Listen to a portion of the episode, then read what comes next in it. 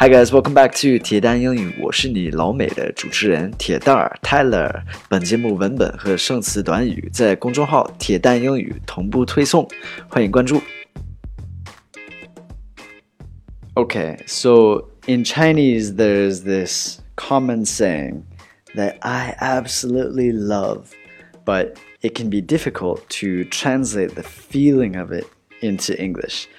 中文里边有这一句话，就是我特别喜欢的一句话，然后翻译成英文，我就觉得有一点难，但是有。So today I'm going to talk about this translation.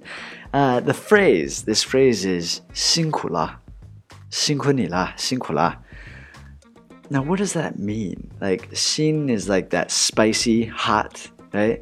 Uh, 苦 is bitter, right?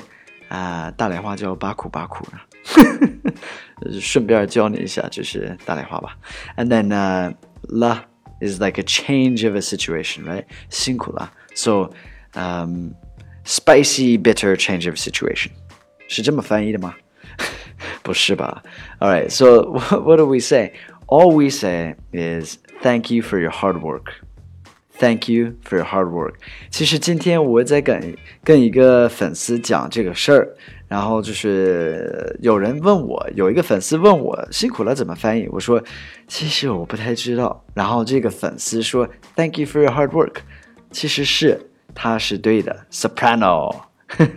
是他说的，这个粉丝，嗯，我觉得是翻译的，就是正好就是这么翻译的。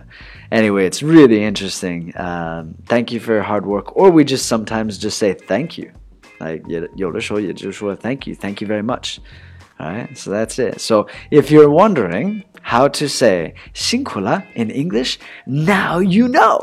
All right? All right, that's it for today. Have an amazing rest of your Sunday.